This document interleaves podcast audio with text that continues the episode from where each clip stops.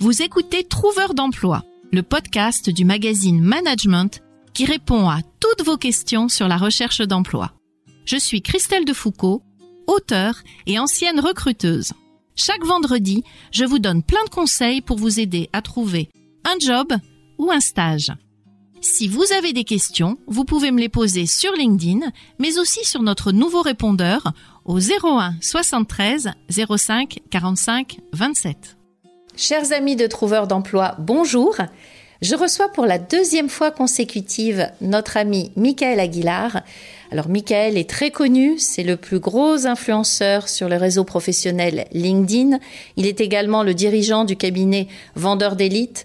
C'est un grand conférencier sur tous les sujets de la vente et il a également créé la chaîne YouTube et le podcast Vendre.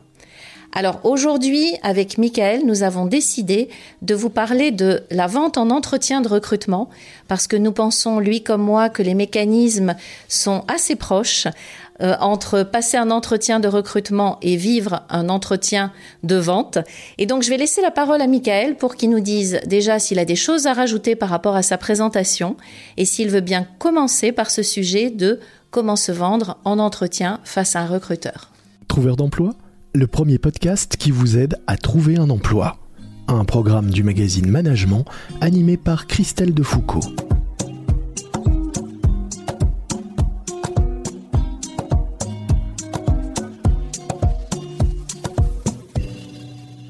Bonjour Christelle, grand bonheur de te retrouver, on ne se quitte plus. Alors, oui, alors, euh, écoute, j'ai envie de te dire quelque chose qui va tout de suite faire grincer forcément les dents.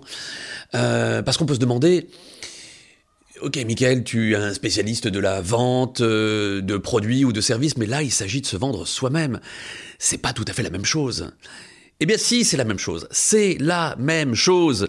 On est un produit comme un autre. Euh, un produit, il a des caractéristiques. eh bien, nous, on a des compétences, c'est la même chose. Un produit, il a un packaging. Eh bien, nous, on a un look. C'est la même chose. Un produit, euh, eh bien, il a une image de marque. Eh bien, nous, on a euh, des diplômes, on a des anciens employeurs qui participent de notre image de marque. Et puis, le produit, il a un prix. Et nous, on a un salaire. Donc, on est un produit comme un autre. Et comme on est un produit comme un autre, eh bien, savoir vendre un produit ou savoir se vendre soi-même, c'est la même chose. Alors pour tous ceux qui ont eu les dents qui ont grincé en effet, je dirais plutôt que produit, moi j'aime bien la notion de offre de service. Je pense qu'un chercheur d'emploi, un candidat a une offre de service à proposer à un client potentiel, donc à un prospect qui est le recruteur. Et euh, ce chercheur d'emploi va donc écouter analyser les besoins du client potentiel, du recruteur en face, afin d'adapter son offre de service et de mettre en avant peut-être l'argument qui va faire mouche. Un peu comme dans la vente, on ne vend jamais, un bon commercial ne vend jamais tout son produit. Il va vendre un élément de son produit, il va mettre en avant un seul argument parce qu'il sait que ce sera l'argument choc. Et c'est pour ça que je trouve que ça ressemble aussi beaucoup, euh, un entretien de recrutement ressemble beaucoup à un entretien de vente. C'est la même chose, eh oui. Euh, comprendre le besoin de l'autre pour pouvoir adapter son offre, eh bien, c'est la base de la vente. Et euh, comprendre euh, le profil recherché, comprendre l'entreprise pour adapter sa propre présentation, eh bien, c'est la base de la vente de soi.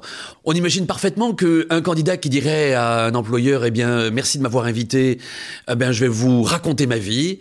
eh bien, je suis né en 1978 de parents qui étaient fonctionnaires et je suis né dans le petit village du Cantal de, oh, je veux dire, ça intéresse personne. raconter sa vie, son œuvre, ça n'intéresse personne. Alors que euh, comprendre quel est le besoin de l'entreprise par rapport au poste recherché et être capable de dire voilà pourquoi je suis la et voilà pourquoi je, pense être le parfait match, comme disent les, les Américains, eh bien c'est tout ce que veut entendre un recruteur. Alors, je suis ravie de t'entendre dire ça parce que ça nous amène justement au sujet du pitch, parce que tu sais que tous les entretiens de recrutement démarrent par ça. Pouvez-vous vous présenter rapidement? Pouvez-vous nous dire qui vous êtes?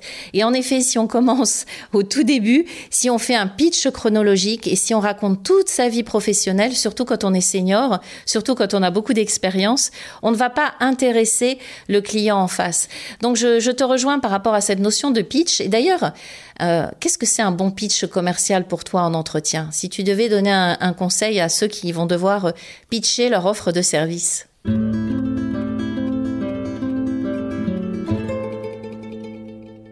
bah, Le bon pitch, c'est celui qui donne envie. comme disaient les inconnus, il y a bon, le, pitcher, il y il y a le bon pitcher, il y a le mauvais pitcher. Ah, le bon pitcher, euh, euh, ben, non, le mauvais pitcher, il, euh, il arrive, il pitch, mais il donne pas envie. Et puis le bon pitcher, il arrive, il pitch, mais il donne envie. Alors qu'est-ce qui fait que un pitch donne envie? Il y a plein de caractéristiques. Mais déjà, euh, tu vois, donner envie, c'est quelque chose que j'adore dire en conférence. Pour donner envie, eh bien, il faut avoir soi-même envie. On ne peut donner que ce qu'on a.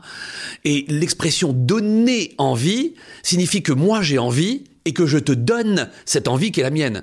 Donc pour donner envie à un recruteur de nous recruter, il faut qu'il ait le sentiment qu'en face, il y a de l'envie de de travailler pour euh, son entreprise. Il y a de l'envie de servir l'entreprise. Et donc, euh, si on n'a pas envie soi-même, on peut pas donner envie aux autres. Donc, le bon pitch, déjà, c'est celui qu'on a envie de, de déclamer, de dérouler, de donner, tout simplement. On en revient finalement à cette fameuse notion de motivation, parce que moi, je, là, je parle au, niveau des recruteurs. Euh, j'en ai interrogé beaucoup. J'ai été recruteur moi-même. Et le premier critère de sélection d'un recruteur à compétence égale, ça va être la motivation. Voilà. On a toujours envie d'inviter dans ses amis celui qui va être motivé, d'inviter dans sa famille celui qui va être motivé.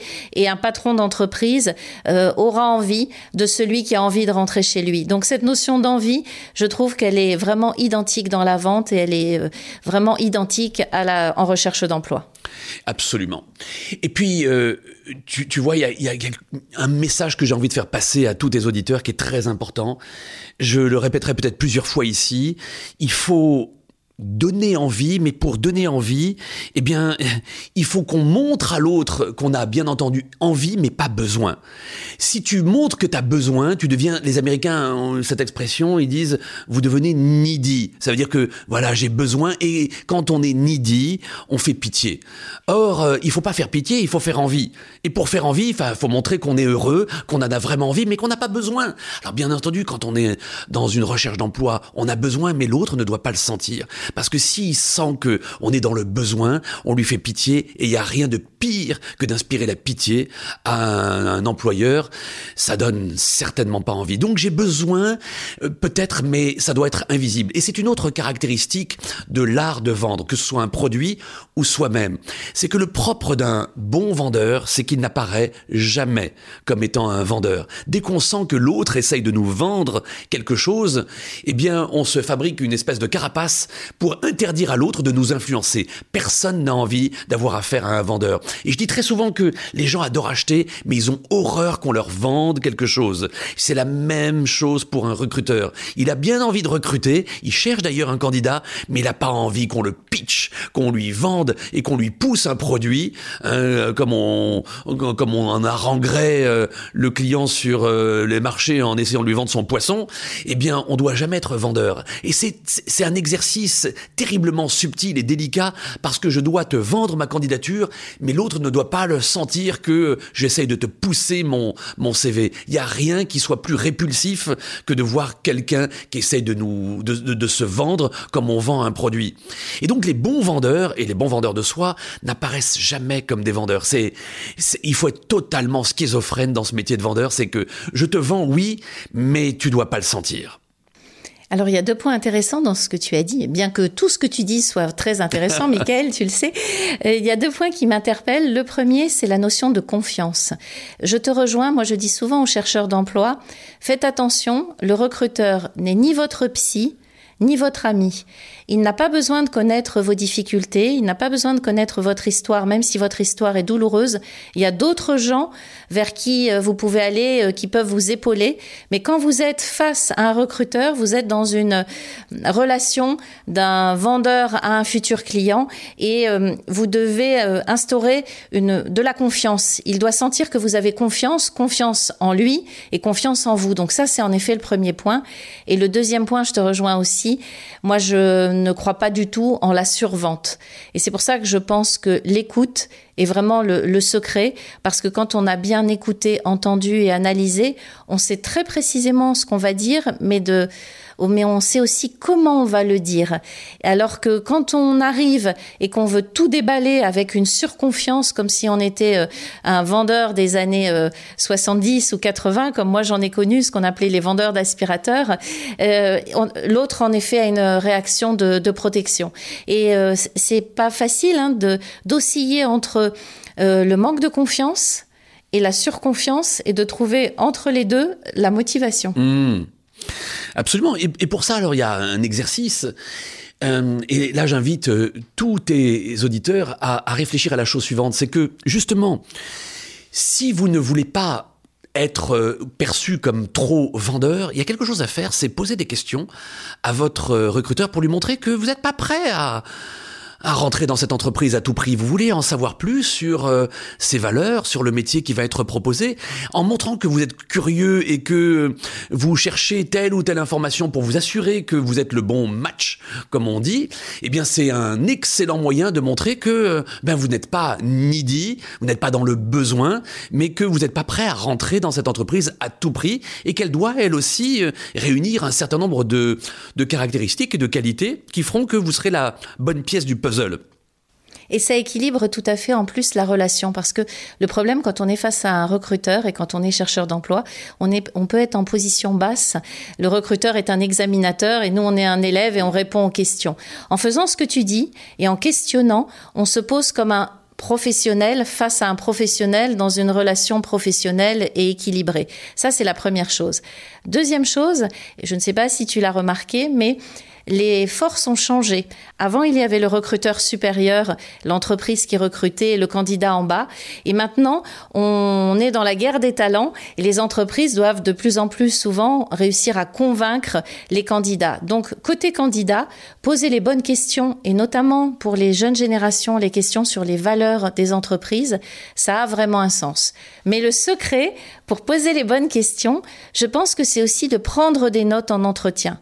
Parce qu'il n'y a rien de pire que de poser une question à un recruteur comme on le ferait à un futur client si on a déjà eu la réponse avant ou si on a déjà posé la question. Donc prendre des notes et à un moment se dire j'y vais parce que là je peux lui poser la question ça tombe sous le sens avec toutes les notes que j'ai, tout ce qui a été dit et tout ce qu'on n'a pas encore dit, je pense que c'est le bon moment et c'est quand même le plus souvent du temps, c'est plutôt à la fin des entretiens.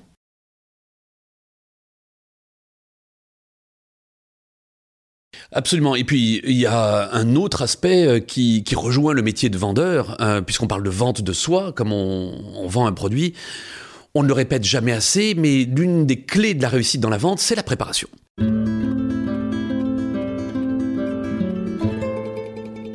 La préparation de l'entretien, euh, c'est quelque chose d'absolument clé. Et tu vois, Christelle, il y a un exercice qui est euh, absolument indispensable lorsqu'on prépare un entretien de vente, c'est d'en savoir le maximum sur son interlocuteur. J'aime bien dire la chose suivante euh, aux, commerciaux, je leur dis, imaginez que demain vous deviez euh, rencontrer la personne que vous avez le plus envie de, rencontrer au monde, qu'elle soit morte ou vivante. Vous avez envie de passer un moment avec Simone Veil ou Martin Luther King ou Omar Sy ou Didier Deschamps, peu importe et vous avez un rendez-vous d'une heure avec lui ou avec elle. Qu'est-ce que vous allez faire avant le rendez-vous? Vous allez forcément vous préparer. Ça veut dire quoi? Préparer les questions que vous allez lui poser? Parce que vous n'allez pas parler de vous, vous n'allez pas dire euh, Omar Sy, laisse-moi te raconter ma vie. Et vous allez également préparer un maximum de, de connaissances sur votre interlocuteur. C'est-à-dire que vous allez certainement lire sa biographie ou aller sur un site internet, Wikipédia, pour voir à qui vous avez affaire. Et donc, préparer un entretien avec un recrutement, c'est exactement la même chose. Quelles sont les questions que je vais poser à propos de l'entreprise?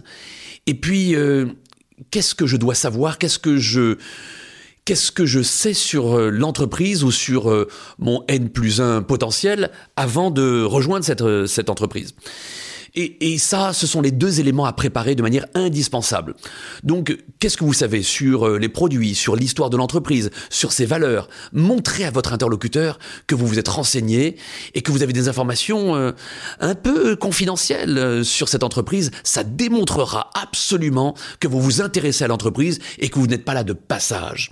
Et si vous pouvez poser des questions un petit peu délicates qui démontrent à votre client que vous n'êtes pas prêt à rentrer à tout prix, par exemple, j'ai trouvé une publication qui disait qu'il y a 15% de turnover dans l'entreprise. Euh, Qu'est-ce qui fait qu'aujourd'hui, euh, autant de collaborateurs euh, quittent l'entreprise? Qu'est-ce qui se passe?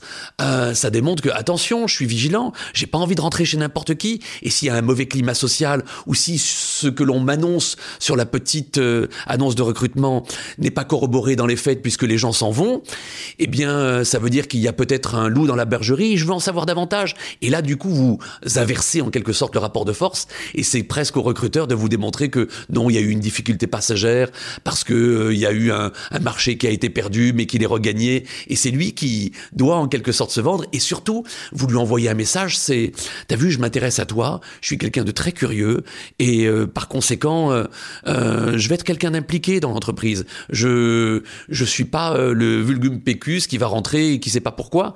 Moi si je rentre dans l'entreprise c'est pour m'y engager et et, et, et, je m'y engage je te parce rejoins que je complètement sais où je mets et on est vraiment dans ces notions de marque employeur côté euh, recruteur qui va devoir aussi convaincre euh, et répondre à ces questions.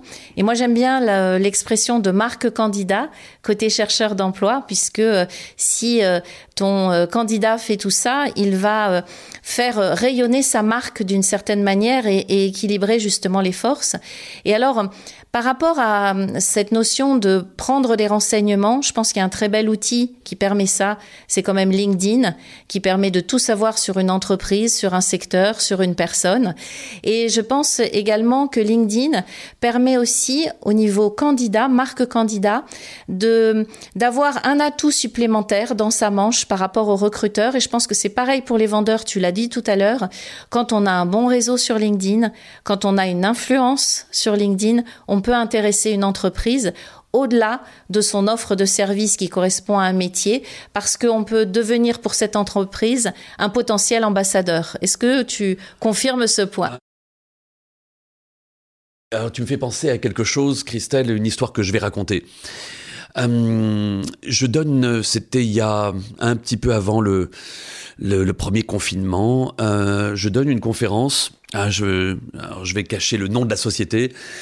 Euh, par souci de l'éthique, une conférence pour une entreprise et le directeur général de l'entreprise venait d'être nommé et il a attendu la, convention nationale de l'entreprise pour se présenter. Et euh, j'étais dans les coulisses, j'attendais, j'attendais mon tour. Et euh, le DG se présentait pour la première fois à l'ensemble de sa force de vente, qui était composée de 300 collaborateurs. Et donc il arrive sur scène et euh, il salue tout le monde, il se présente rapidement. Et puis à un moment, il raconte ceci. Il dit aux collaborateurs, écoutez, euh, je suis très heureux d'être euh, votre nouveau directeur général. Et je dois vous avouer quelque chose, c'est que je n'aurais pas dû être recruté à ce poste. Lorsque votre entreprise a passé l'annonce pour ce poste, j'étais moi-même directeur général à l'époque chez un de vos concurrents et je me suis dit, euh, je suis la personne idéale. Et puis euh, j'ai passé les premiers entretiens de recrutement et à un moment le recruteur m'a appris que j'étais en compétition, nous n'étions plus que deux, avec euh, quelqu'un que je connaissais très bien, qui avait un meilleur parcours que moi, qui avait travaillé dans une entreprise plus importante que la mienne, qui était mieux diplômé que moi, et je me suis dit, j'y arriverai pas. Et pourtant, c'est moi qui suis face à vous aujourd'hui. Et je vais vous dire pourquoi j'ai été recruté. À la fin de l'entretien avec le président de l'entreprise, il m'a dit ceci. Je vais vous choisir, vous, au poste de directeur général. Vous avez le job. Et je lui dis, ah bon, mais euh, écoutez, je sais parfaitement qui est mon rival dans cette affaire. Comment se fait-il que vous m'ayez choisi moi? Et là, il m'a fait cette réponse tout à fait surprenante. Il m'a dit, je ne vous ai pas choisi. J'ai disqualifié l'autre. Donc il ne reste plus que vous. Je dis, ah bon, mais pourquoi ça? Et là, il m'a dit, c'est très simple. J'ai fait des recherches sur vous, sur les réseaux sociaux.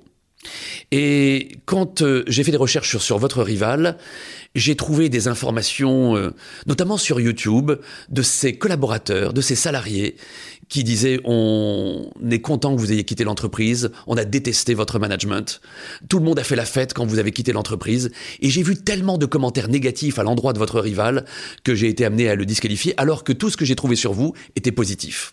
Où est-ce que je veux en venir, Christelle C'est que je disais tout à l'heure qu'on a des caractéristiques. On a notre diplôme, on a notre tenue vestimentaire, mais on a également euh, tout ce qui traîne sur nous sur les réseaux sociaux.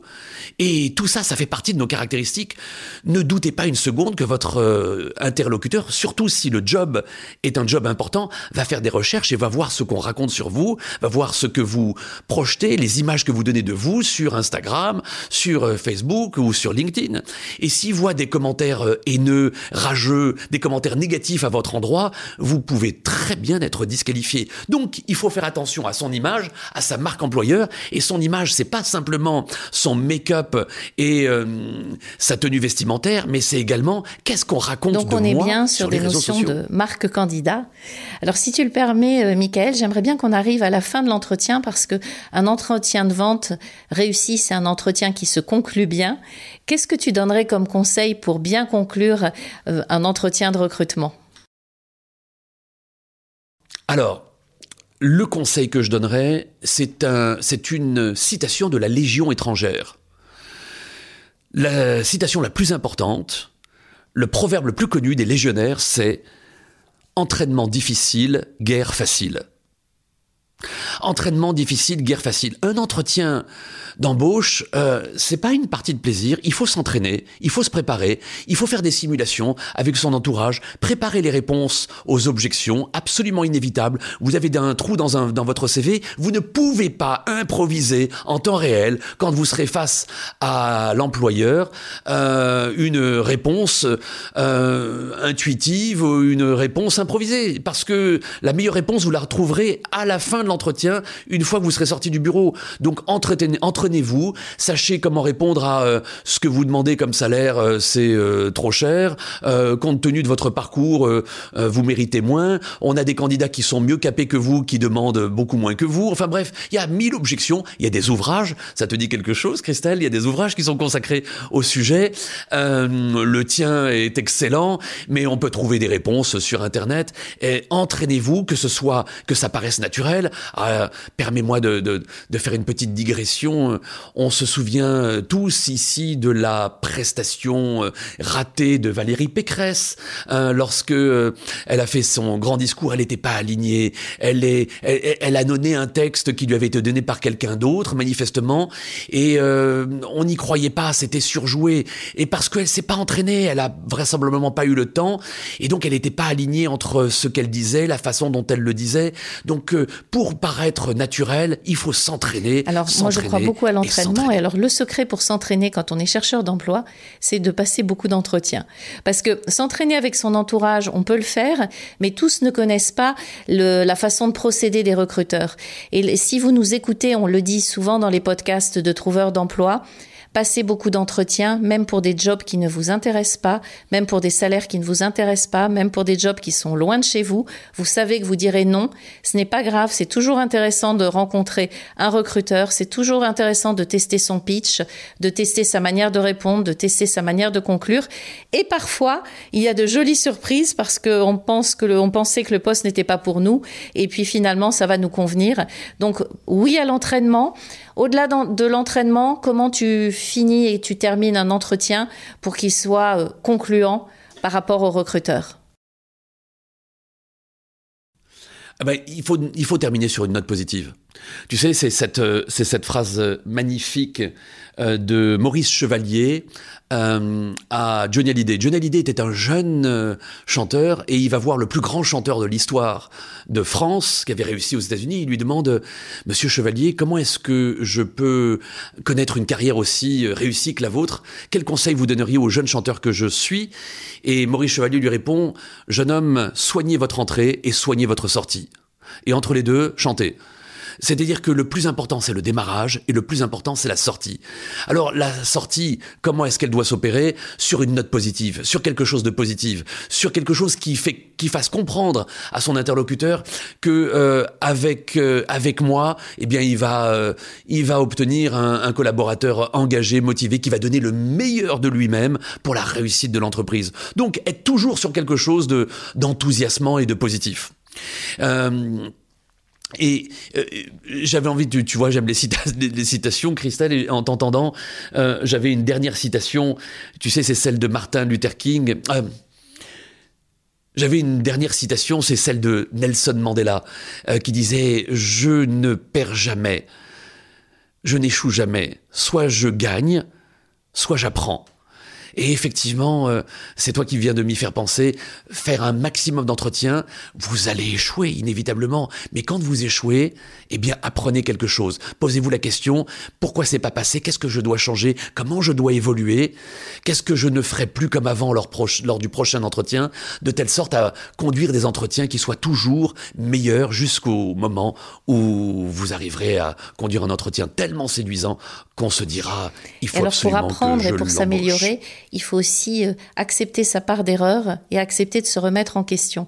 Parce que parfois, la tendance que l'on a, surtout quand on est blessé par sa recherche d'emploi, c'est de critiquer les recruteurs, de tout mettre sur le compte d'un mauvais processus de recrutement ou sur le compte d'un recruteur qui s'est mal comporté. Mais on a aussi sa part d'erreur et ça, il faut réussir à l'analyser. Je me permets d'alerter euh, notamment les juniors et les seniors. Si à un moment le recruteur vous dit on ne vous prend pas parce que vous êtes trop junior, ou si on ne vous prend pas en vous disant que vous êtes un senior et que vous êtes surdimensionné pour le poste, sachez que ce ne sont pas les bonnes raisons. Si un recruteur vous a fait venir en entretien, c'est que vous l'intéressez, votre offre de service l'intéresse, c'est donc quelque chose que vous n'avez pas fait, pas dit, ou alors, comme le disait Michael, vous n'avez pas été assez convaincant, et donc ça va être l'excuse qui va vous être euh, sortie. Donc il faut euh, accepter aussi sa part d'erreur. Et puisqu'on parle de la conclusion, moi j'aimerais revenir sur quelque chose qui se fait beaucoup dans la vente, qui est ce fameux mail de remerciement. Les commerciaux ont pour habitude d'envoyer un texto pour dire merci pour votre accueil, merci pour le temps que vous m'avez consacré, pour euh, renvoyer une offre de service euh, ou un devis. Et euh, j'insiste là-dessus parce que n'y a pas encore assez de chercheurs d'emploi qui envoient des mails de remerciement pour euh, qui sont d'ailleurs des mails aussi de motivation qui doivent être en trois parties. Merci pour cet accueil, merci pour le temps consacré. J'ai bien compris que le poste implique ça, ça et ça et je vous renouvelle ma motivation et là vous pensez à Michael, il faut bien terminer son mail de remerciement motivation mais faites-le parce que ça vous positionne comme un professionnel et non pas comme un candidat face à un examinateur. Un candidat face à un examinateur n'enverra jamais un mail de remerciement. Un commercial face à un futur prospect le Tu confirmes?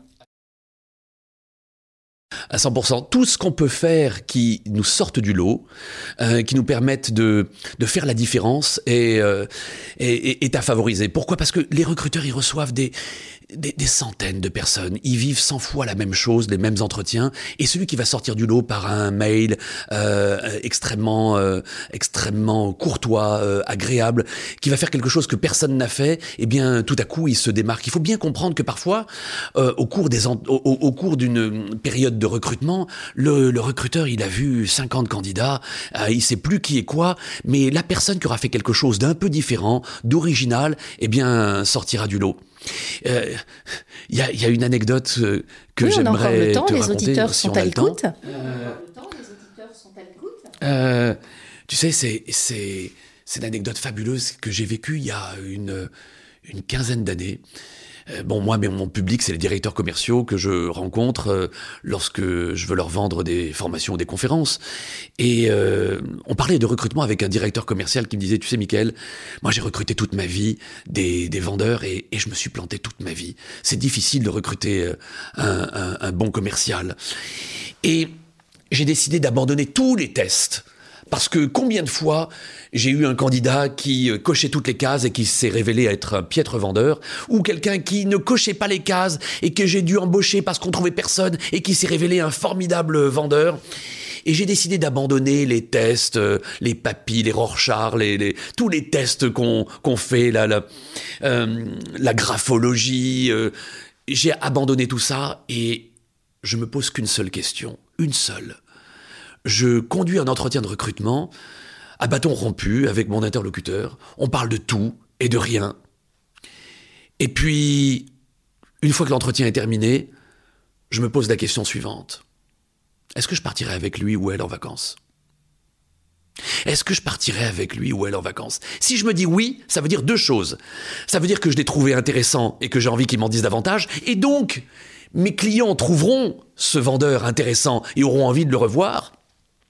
Et si j'ai envie de le revoir, ça veut dire qu'il a ce supplément d'âme qui fait que, eh bien, euh, le fait qu'il ou qu'elle soit parti, eh bien, il me manque déjà. Et ça veut dire donc qu'il manquera à mes clients également. Et pour ça, eh bien, effectivement, il faut s'être euh, préparé un minimum. Il faut faire la différence par rapport à tous les candidats qui vont faire que, euh, eh bien, une fois que vous aurez quitté euh, votre client ou votre recruteur, eh bien, vous allez faire un petit quelque chose, une une lettre qui le rappellera à son bon souvenir et qui fera dire au, au recruteur ah oui, tiens, celui-là ou celle-là a été différent des autres. Il n'est pas passé inaperçu. Elle a fait quelque chose que les autres n'ont pas fait. Et tout ce qui nous permet de faire la différence est bon bien sûr, euh, il faut pas être euh, grotesque. Hein. Il faut faire des choses qui soient euh, qui soient acceptables. Mais un entretien où on voit 30 personnes à la fin de la journée ou 20 personnes, euh, qui est-ce qui restera dans notre mémoire? C'est celui au sel qui aura eu ce petit supplément d'âme, euh, qui aura posé cette question que les autres n'auront pas posée, qui aura eu cette étincelle dans le regard, dans la voix, et qui me fera dire, tiens, oui, j'en ai vu plusieurs, mais euh, la fille là qui s'appelait Vanessa, le garçon qui s'appelait Mathieu, ah, il Merci pour cette anecdote qui correspond vraiment à l'histoire de la marque candidat, parce que finalement, ce candidat va va marquer l'esprit du recruteur. On est dans cette notion de séduction dont tu parlais. On arrive à la fin et donc à la fin, il faut relancer comme dans la vente. Donc moi, je conseille à tous les chercheurs d'emploi de relancer les recruteurs, de le faire par téléphone, de le faire par mail, de ne pas hésiter parce que ce n'est pas parce qu'un recruteur ne donne pas de nouvelles qu'on ne l'intéresse pas. Il peut être pris par sa propre vie professionnelle. En tout cas, un bon commercial ne laisserait jamais un prospect dans la nature, un prospect qu'il est aller visiter, un bon commercial relance toujours une fois qu'il a envoyé son devis pour savoir si le prospect est intéressé ou non. Qu'en dis-tu, Michael? Eh ben oui, c'est le, le, travail de base du commercial, c'est de relancer. Et euh, en passant un coup de téléphone au recruteur, on lui montre qu'on est intéressé par le job. Et très souvent, on entend des recruteurs qui disent j'ai eu un candidat euh, euh, qui était qui était pas trop mal, mais il s'est accroché, il m'a rappelé et j'ai vu qu'il avait envie. Et donc j'ai acheté, je l'ai embauché parce que c'est celui. On va s'arrêter sur ces mots parce que ça conclut bien justement le l'épisode d'aujourd'hui sur comment se vendre en entretien. Je voudrais vraiment te remercier, Michael, pour ta présence durant ces deux épisodes, parce que je sais que tu accordes très peu de ton temps au podcast. Il y a ton propre podcast, mais tu vas rarement chez les autres. Donc c'est, nous sommes très flattés avec toute l'équipe de Trouveurs d'emploi que tu aies accepté notre invitation. J'invite nos auditeurs à découvrir ton podcast Vendre et aller sur ta chaîne YouTube parce que d'un côté, ils t'entendront et de l'autre, ils t'écouteront et ils te verront également. Et je les invite également à suivre toutes tes publications sur LinkedIn si ce n'est pas déjà fait puisque, comme je le disais, tu es le plus gros influenceur de LinkedIn France en 2022. Merci Michael. Merci. Merci Christelle. Juste un mot, j'étais pas chez les autres, j'étais chez Christelle de Foucault et ça fait toute la différence. À bientôt.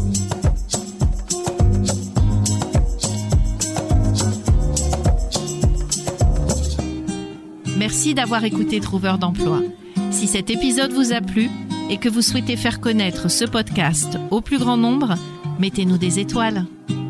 Venez d'écouter Trouveur d'emploi, un podcast du magazine Management présenté par Christelle Defoucault et réalisé par Lucas Vibo.